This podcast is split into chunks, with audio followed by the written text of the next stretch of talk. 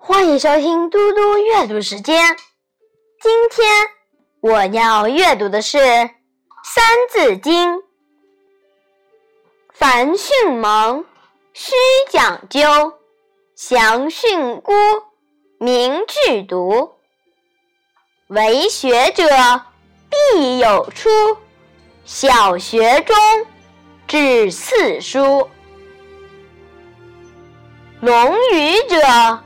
二十篇，群弟子记善言。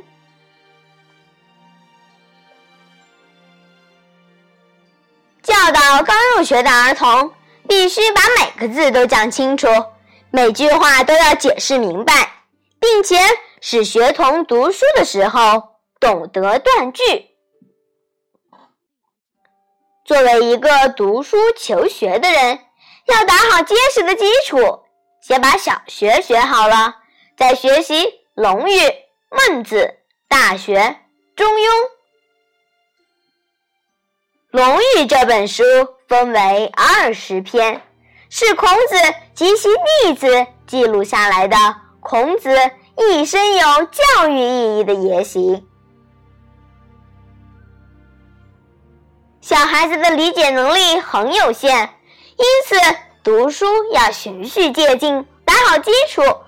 首先要把字词弄明白，接下来再学习断句。古时候的文章是没有标点符号的，所以读文章必须要学会断句，否则文章读起来就会不连贯。现在我们有了标点符号，断句已经不是问题了。但是准确理解句子的含义。对我们来说依然非常重要。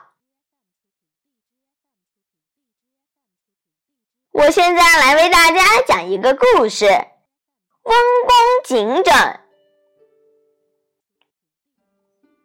司马光是宋代著名的政治家，死后被追封为温公，后人又叫他司马温公。六岁的时候，父亲就教他读书。还常常讲一些少年有为、勤奋好学的事迹来鼓励他，使他逐渐养成了勤奋好学的习惯。有时白天读书太疲倦了，晚上容易睡着。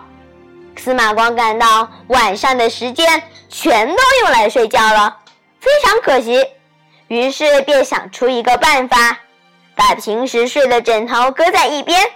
用一个圆木来代替枕头，用这个枕头睡觉，睡熟后只要一转身，头就会滑下来，人就会被惊醒，这样就又可以继续读书了。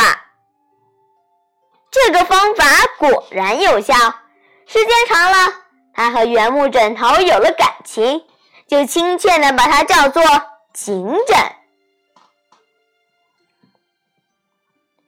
谢谢大家，我们下次再见。